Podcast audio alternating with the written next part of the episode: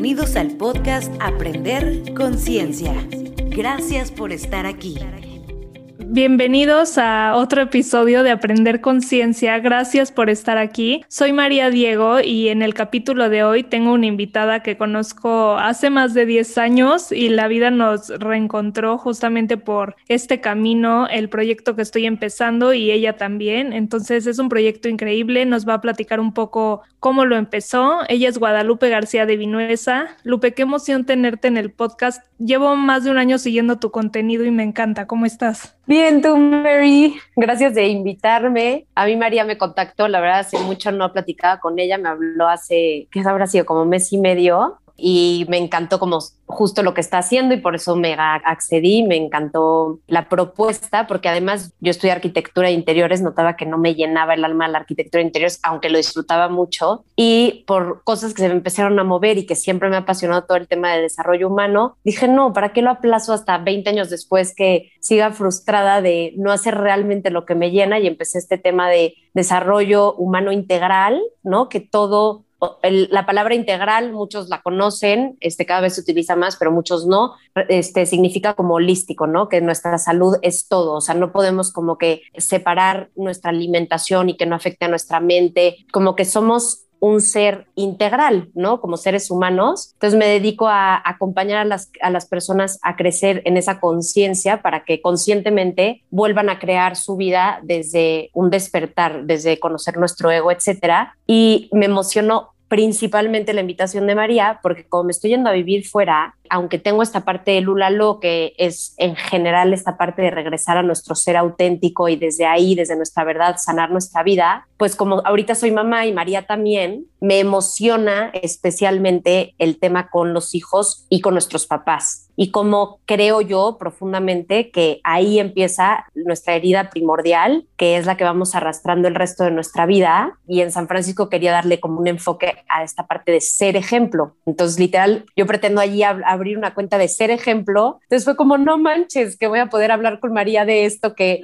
es como una visión que tengo dentro de unos meses y, poder platicar juntas de la responsabilidad que es, ¿no? Ser papás, pero que a la vez saber que también la vamos a cajetear, pero es muy diferente cajetearla desde un querer abrir los ojos o desde un conformismo. Entonces, gracias, Mary.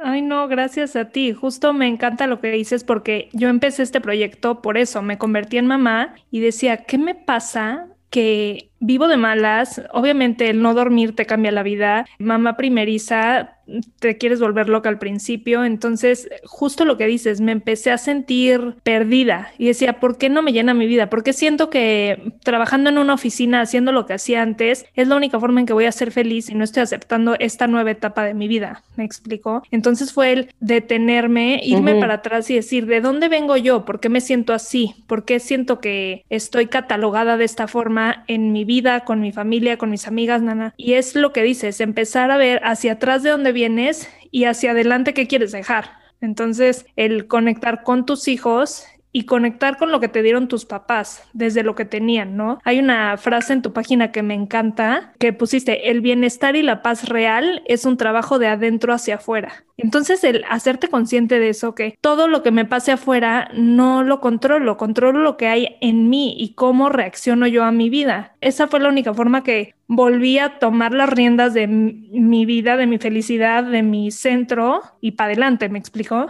Sí, y o sea, a ti como que esta parte de querer hacer este podcast, que me dices que como que te sentías como enojada, o sea, ¿qué fue lo que te sorprendió de ir hacia atrás? O sea, de esta parte como de decir de dónde vengo, o sea, ¿qué, qué no te esperabas? El darme cuenta que podía cambiar mi perspectiva de mí misma total. Y cambiar mi, como que las creencias que tenía de mí, de quién me dijo que que era la más malhumorada y quién me dijo que era la menos tolerante. No le quiero transmitir eso a mi hijo porque creo que soy así. No soy así y lo cambié. Bueno, lo sigo cambiando. Es un trabajo de toda la vida, yo creo, pero. Literal.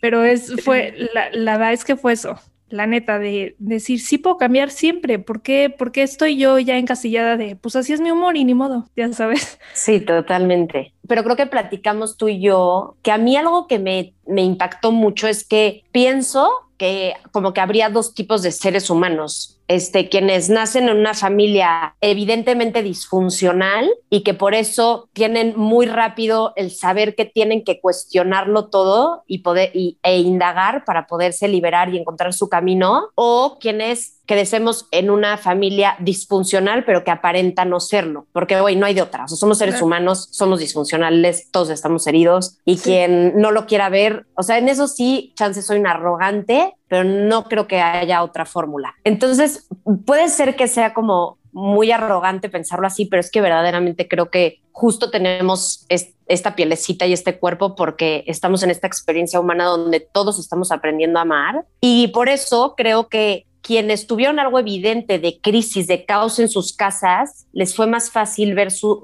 herida, ¿no? Esta herida primordial, donde de una forma u otra, ajá, entonces como que pudieron indagar, o yo, que era lo que según yo platicamos, que como crecí en una familia con unos papás unidos, este, volcados a nosotros aparentemente, pues fue un, el proceso más difícil fue reconocer que yo estaba herida, ¿no? O sea, había aún más resistencia y más arrogancia y más ego, porque era como, no, yo sí tengo problemas, pero no tantos, o sea, los míos son leve, porque pues yo crecí en este contexto tan ideal que sí, tengo ciertas cositas que seguro me servirá ir a terapia tantito, ¿no? Pero, pero no estoy realmente lastimada. Y además, con la cultura, sobre todo latinoamericana, donde hay una culpa inmensa de mencionar que, que, decir que tus papás te hirieron, cuando además es que no es de culpas, ¿no? No es echarles la culpa ni, ni que haya sido con maldad, como dijiste hace rato. O sea, en, ellos nos dieron todo lo que podían. Pero entonces para mí eso fue, Mary, bestial, porque me sentía una desagradecida de empezar a verbalizar esto y de hecho como era algo que me había, que, o sea, me sigue sanando, pero sí definitivamente fue como un parteaguas de un, un momento, un episodio de mi vida donde estaba completamente fusionada con mi ego, porque ni, además ni sabía lo que era el ego, o sea, yo pensaba que el ego es el egocentrista narcisista que solo habla de él. Yo no había conocido que era el ego espiritual, ¿no? Que el ego espiritual es justo identificarnos con nuestro, o sea, identificar nuestra identidad con una base de creencias y de patrones y de pensamientos que creemos que eso somos. Entonces estamos completamente fusionados con nuestro pensamiento, no hay un espacio, ¿no? Entonces creemos que no podemos cambiar. Ajá. Entonces fue tan sanador que yo decía, yo, yo me quiero dedicar a esto. O sea, sí, de por sí siempre me ha apasionado el desarrollo humano, pero qué cabrona sería, perdón, yo soy una malabrada, perdón. No, no importa. este, yo empezar a decir esto, entonces hasta tuve conversaciones con mis papás, me acuerdo perfecto una vez viviendo en Murcia llorando con mi mamá de, la verdad sí quiero platicar de esto en mis videos, pero no es, o sea, nada más quiero que sepan que no es porque digo los eh, cabrones de mis papás, o sea, yo sé que me dieron lo, lo más que podían, pero lo más que podían, cada vez me doy más cuenta que era muy lastimado. Todos los seres humanos tenemos la naturaleza de poner a nuestros papás de una manera u otra en un pedestal. Entonces, lo que ellos hagan, creemos que es lo correcto.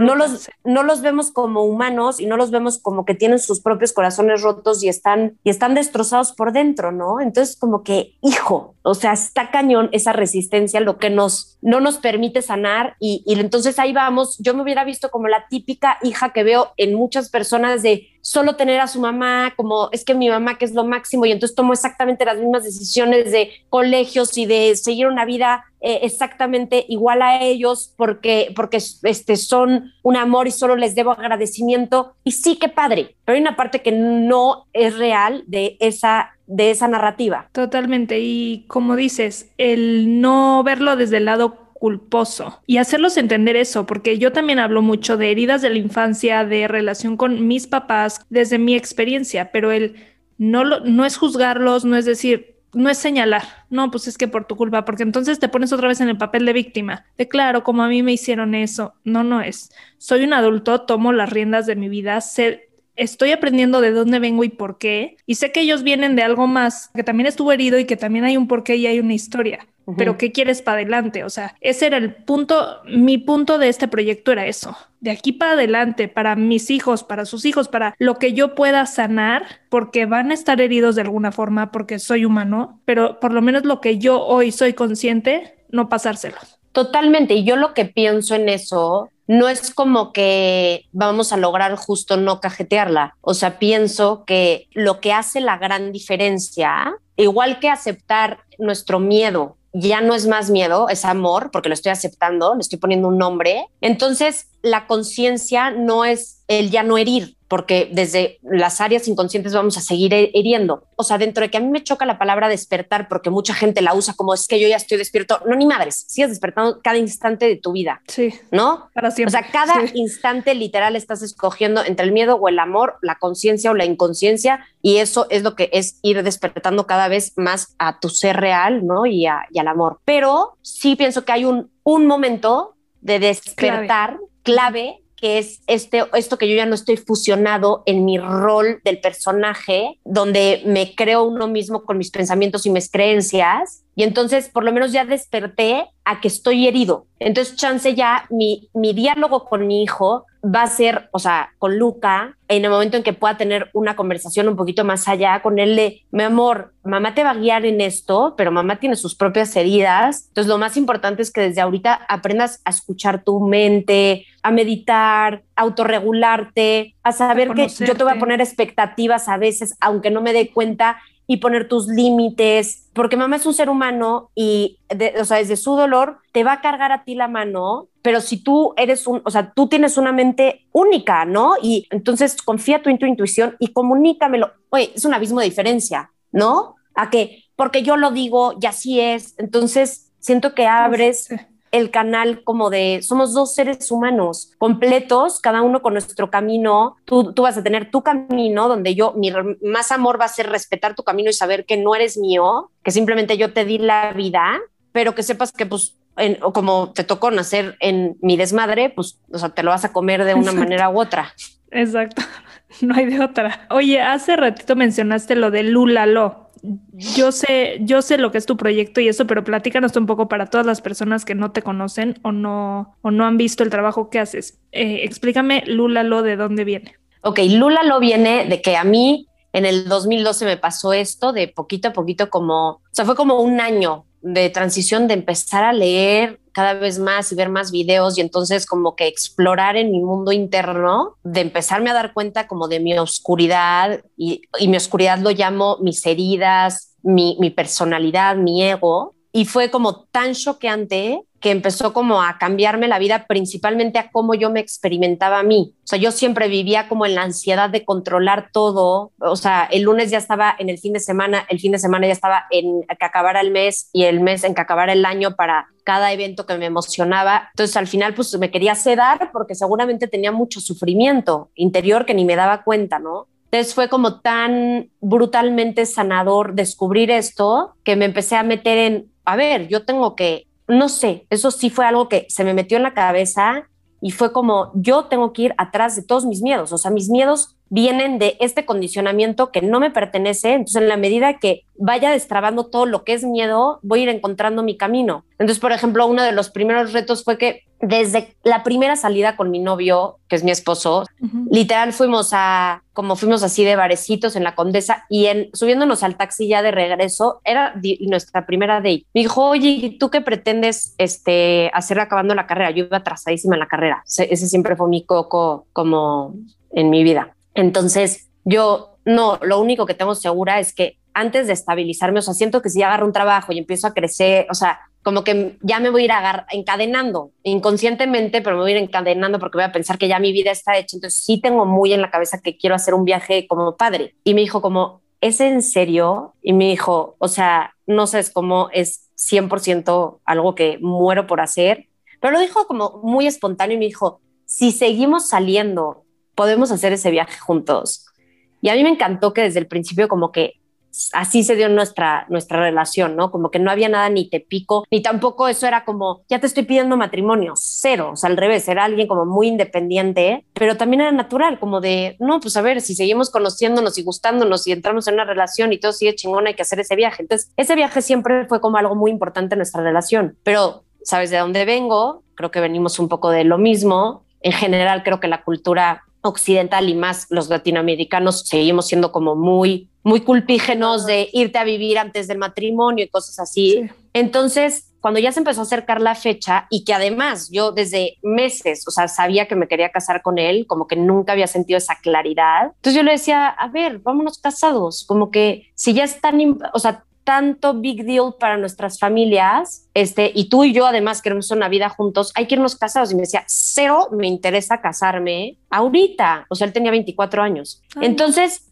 yo veía como que todo el panorama decía, a ver, nunca he tenido como una relación con esta comunicación, nunca he sentido la claridad de querer hacer una vida con alguien. El cómo es él 100% me da la confianza de que no es como que si no me voy al viaje, este no se va a formalizar lo nuestro. Me daba cuenta que todos los argumentos eran solo miedo y control, ¿me explico? En vez de confiar en la vida y sus tiempos. Entonces, como que hablé con él y le dije, a ver, solo quiero entender una cosa, porque para mí sí, y también hay que respetarnos a nosotros mismos, ¿no? Y lo que cada uno, nuestros valores y prioridades. Yo le, le, pregunté como, para mí sí, hacer un plan así, de viajar con mochila, cine itinerario, seis meses, es, va a ser como un evento masivo en, en mi vida, ¿no? Y una decisión muy fuerte. Y yo la quiero hacer con alguien que quiera construir una vida conmigo, no con, no como que un, una novia más con la que hiciste una aventura, jajaja. Ja, ja. Para mí sí es algo serio. Entonces le dije, si eso es, o sea, si tú sí ves que probablemente en un futuro quizá que, querrás como que formalicemos y estemos juntos, yo sí me quiero ir al viaje, pero si para ti es, no tienes ni idea y, nada más hay que disfrutar de este viaje, no, eso no me interesa a mí. O sea, entonces me dijo, no, obvio, sí me veo como que en un futuro me quiero casar contigo, pero ni me siento preparado, ni quiero ahorita. entonces dije, bueno, va, vámonos. Pero eran tales los miedos, Mary, y tenemos los miedos tan inconscientes y tan metidos en el tuétano que aunque yo me toda la teoría y toda como mi, mi razón ya supiera que era la decisión correcta y la decisión alineada al amor, llegué a la India y al mes me dio un panic attack, el único que me ha dado en mi vida. O sea, ¿no? Estamos como cimentados en tantos condicionamientos de donde nos sentimos valorados, que encajamos en nuestras familias, que entonces romper esos miedos nos da literalmente pánico, o sea, nos tiemblan las piernas, literal. Entonces, como que no es fácil, o sea, es un proceso muy duro. Ya, y Lula lo y ve lo que me clavé, pero es que es, es muy importante para mí. Sí, o sea, nunca había contado esta historia como tan a detalle, pero es que en efecto, como que creo que la base de Lula Lo es ir de una vida de miedos a una vida de amor. ¿Y qué quiere decir eso? Ir de una vida inconsciente, donde seguimos operando en nuestro piloto automático, haciendo exactamente las mismas cosas todos los días, pensando exactamente todo lo, mismo todos los días, a hacer un espacio, empezar a conocer qué es nuestro ego, qué es nuestro niño herido, y a través de esa conciencia de poner esta luz dentro de nosotros y darnos cuenta ya adentro que hay telarañas y mierda y media, porque todos de una forma u otra la tenemos, y literal es que prender esa velita ya es luz, es luz en la oscuridad, es empezar a mencionar las cosas tal cual son y empezar a conocernos. Y lo que más me, gusta a mí o más me importa en Lulalo, aunque ha sido algo que me pesó en el camino, porque decía, ¿cómo lo acoplo? Lulalo viene de Lupe la loca y yo quería mucho que estuviera el tema de la locura ahí, porque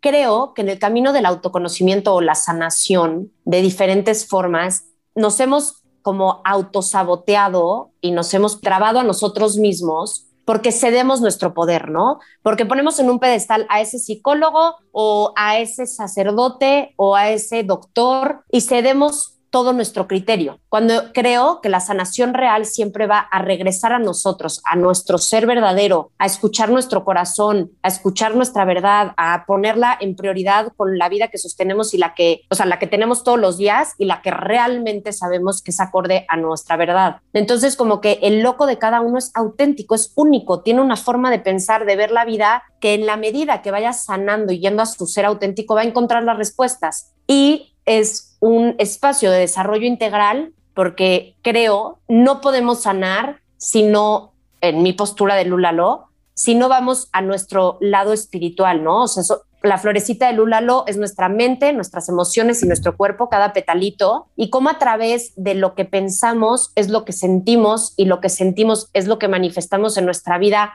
tangible a través de conectar con nuestro ser divino. Pero esa parte del ser divino opera desde nuestra conexión mental. O sea, dependiendo yo qué creo ser, es como la creencia más profunda. Y como lo que creo ser está basado en lo que me creí ser de chiquita y eso lo que, me creí ajá, lo que te dijeron, y eso que me creí de chiquita es necesariamente limitado y carente y incompleto porque nuestros papás estaban incompletos y nos exigían ser algo distinto de lo que éramos y tuvimos negligencia emocional donde no fuimos escuchados, no fuimos vistos por lo que éramos y no se nos permitió expresarnos con autenticidad, entonces nos anulamos nuestro ser. Entonces empezamos a construir el disfraz del ego, a identificarnos con ese ego que es el que es aceptable para mi entorno, es el que me va a dar una visión, un lugar, un, un espacio, pero es un espacio irreal. Entonces todo lo que estoy construyendo es cero acorde a lo que realmente soy.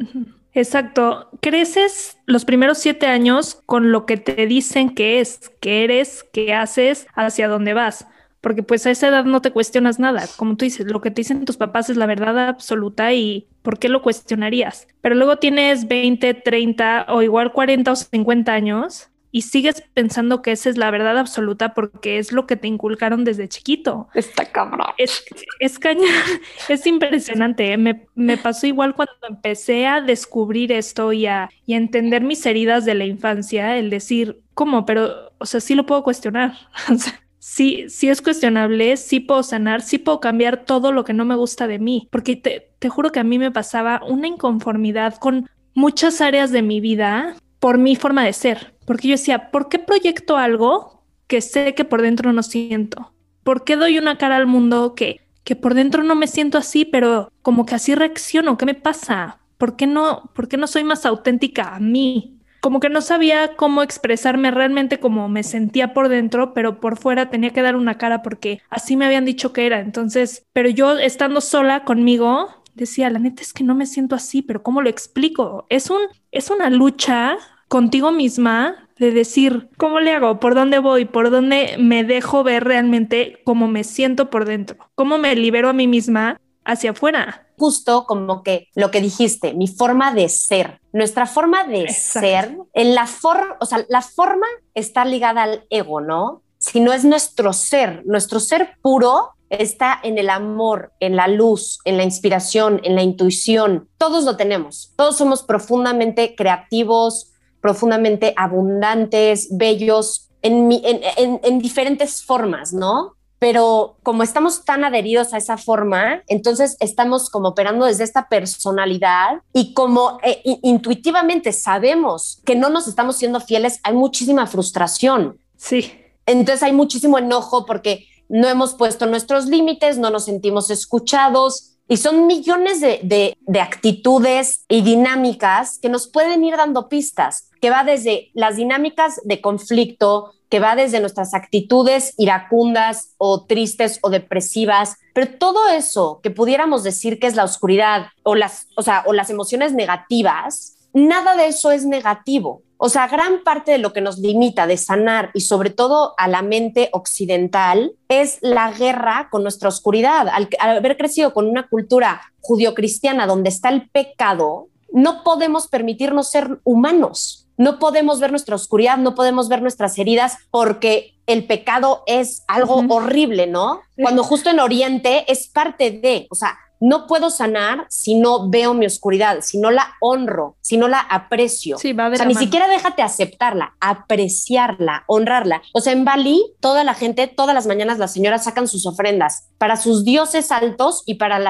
los espíritus bajos porque saben que de esa forma se mantiene la armonía. También en todas las casas de Bali hay tres escaleritas para entrar a la casa y tres que bajan, para honrar las subidas y las bajadas. Imagínate haber crecido con esa sabiduría. Entonces, todo lo que queramos reprimir, literalmente lo vamos a hacer que persista, ¿no? Como que aceptar nuestro lado humano, nuestro lado oscuro, nuestro lado carente, nuestro lado bajo, porque es perfecto. Es parte de sí. Me impresionó el curso que diste justo antes de, de la pandemia, ¿no? El de un mapa hacia tu verdad.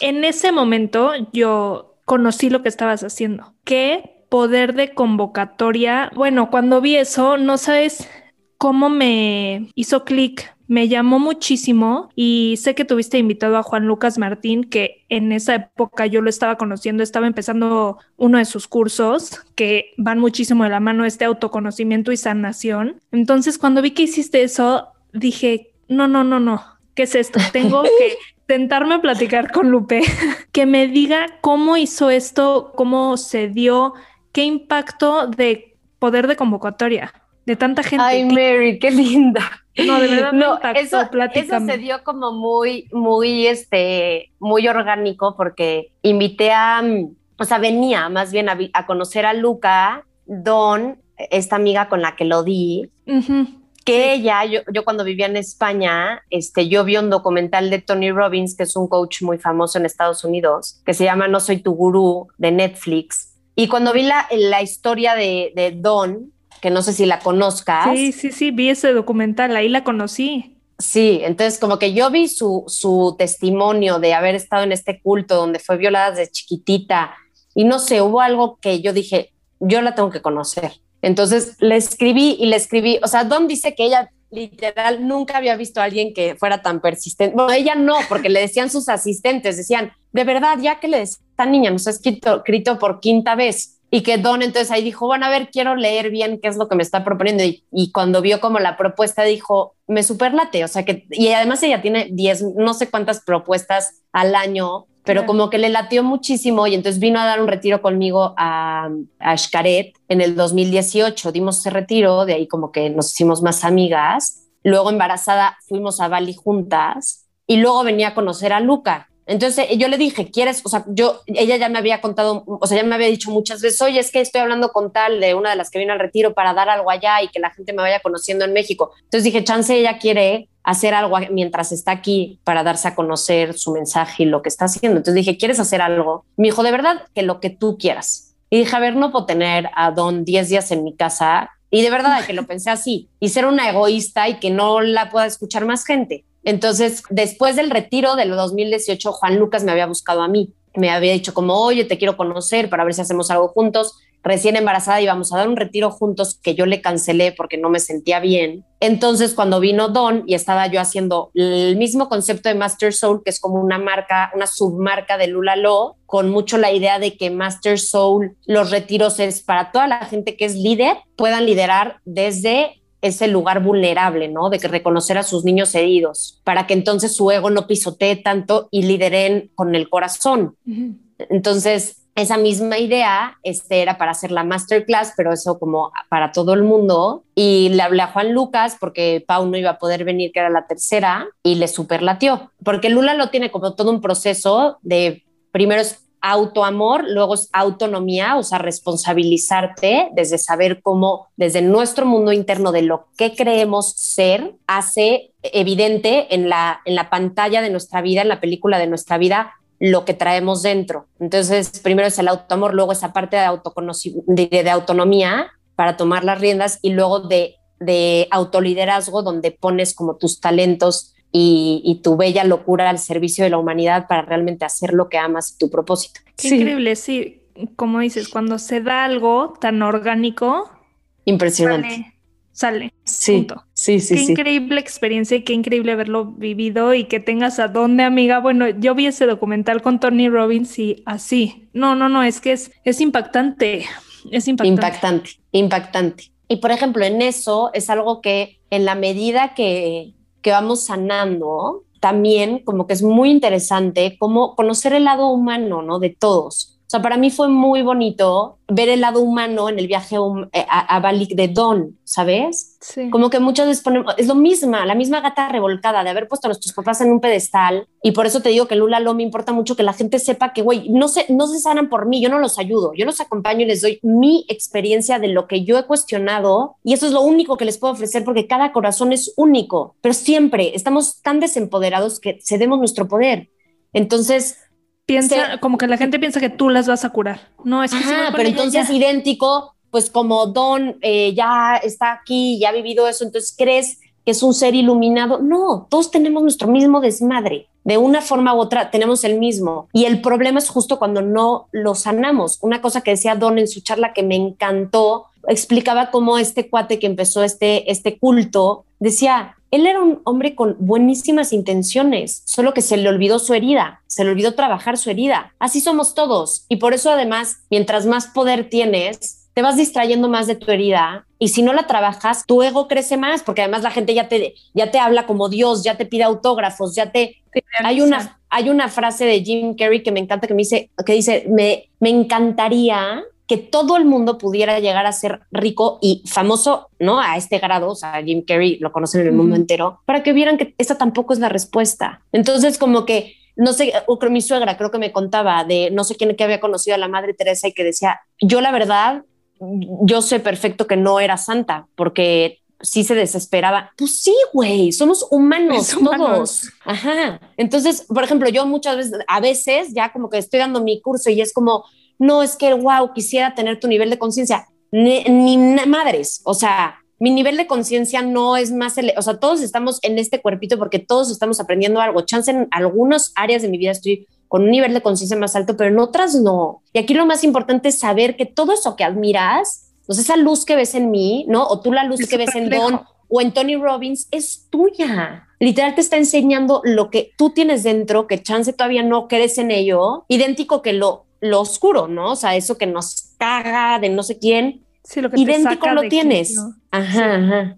Qué increíble. Me encanta, me encanta lo que platicas y más que estás haciendo, como dices, cursos, como que basaste todo tu proyecto en esto y en, en retribuir para ayudar. Porque ahorita tienes, veo que tienes cuatro cursos, das cuatro cursos obviamente online, ¿no?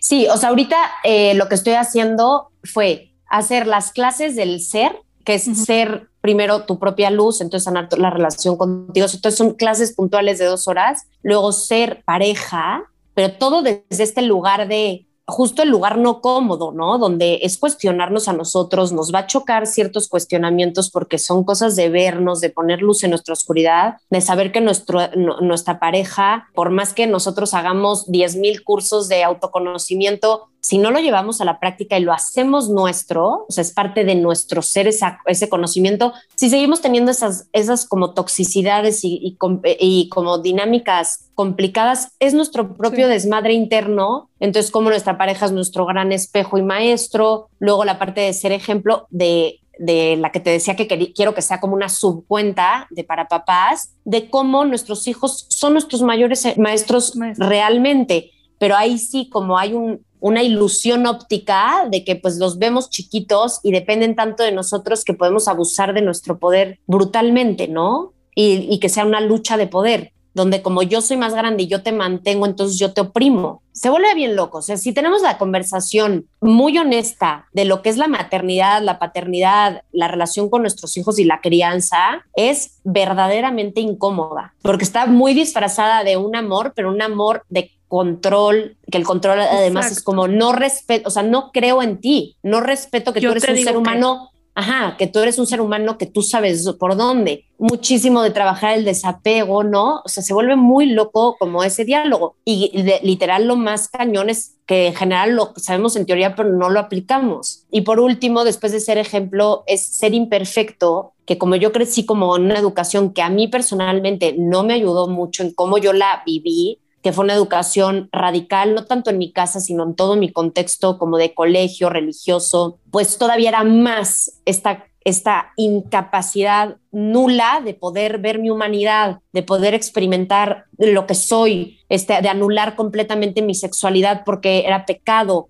Muchas cosas que he tenido que sanar, pues a lo largo de todos estos años, que quienes han crecido en una educación muy radical donde buscan un, o sea, se son muy autoexigentes y no, no se permiten naditita como cajetearla y son muy culpígenos, es para ese tipo de personas, que obviamente incluye tema de sexualidad, o sea, de, de vivir todo más desde desde un amor hacia nuestra oscuridad. Lupe, me encantó platicar de esto. No sabes, como te dije, desde que descubrí tu proyecto, porque ya te llevaba siguiendo un buen rato por redes sociales ahí estoqueando lo que hacías, pero hasta ahorita que se dio el momento que yo empecé este proyecto apenas en septiembre y me llamó muchísimo la atención. Claro que quiero hacer tus cursos. Me encantó lo que dijiste ahorita de trabajar el apego con tus hijos, sobre todo. Yo creo que es a lo que más apegados somos como mamás, pues a tu hijo. Y uno de los cursos de Juan Lucas que hice, una de las clases, él te dice, trabajas el apego, porque todo lo que te genera sufrimiento es apego.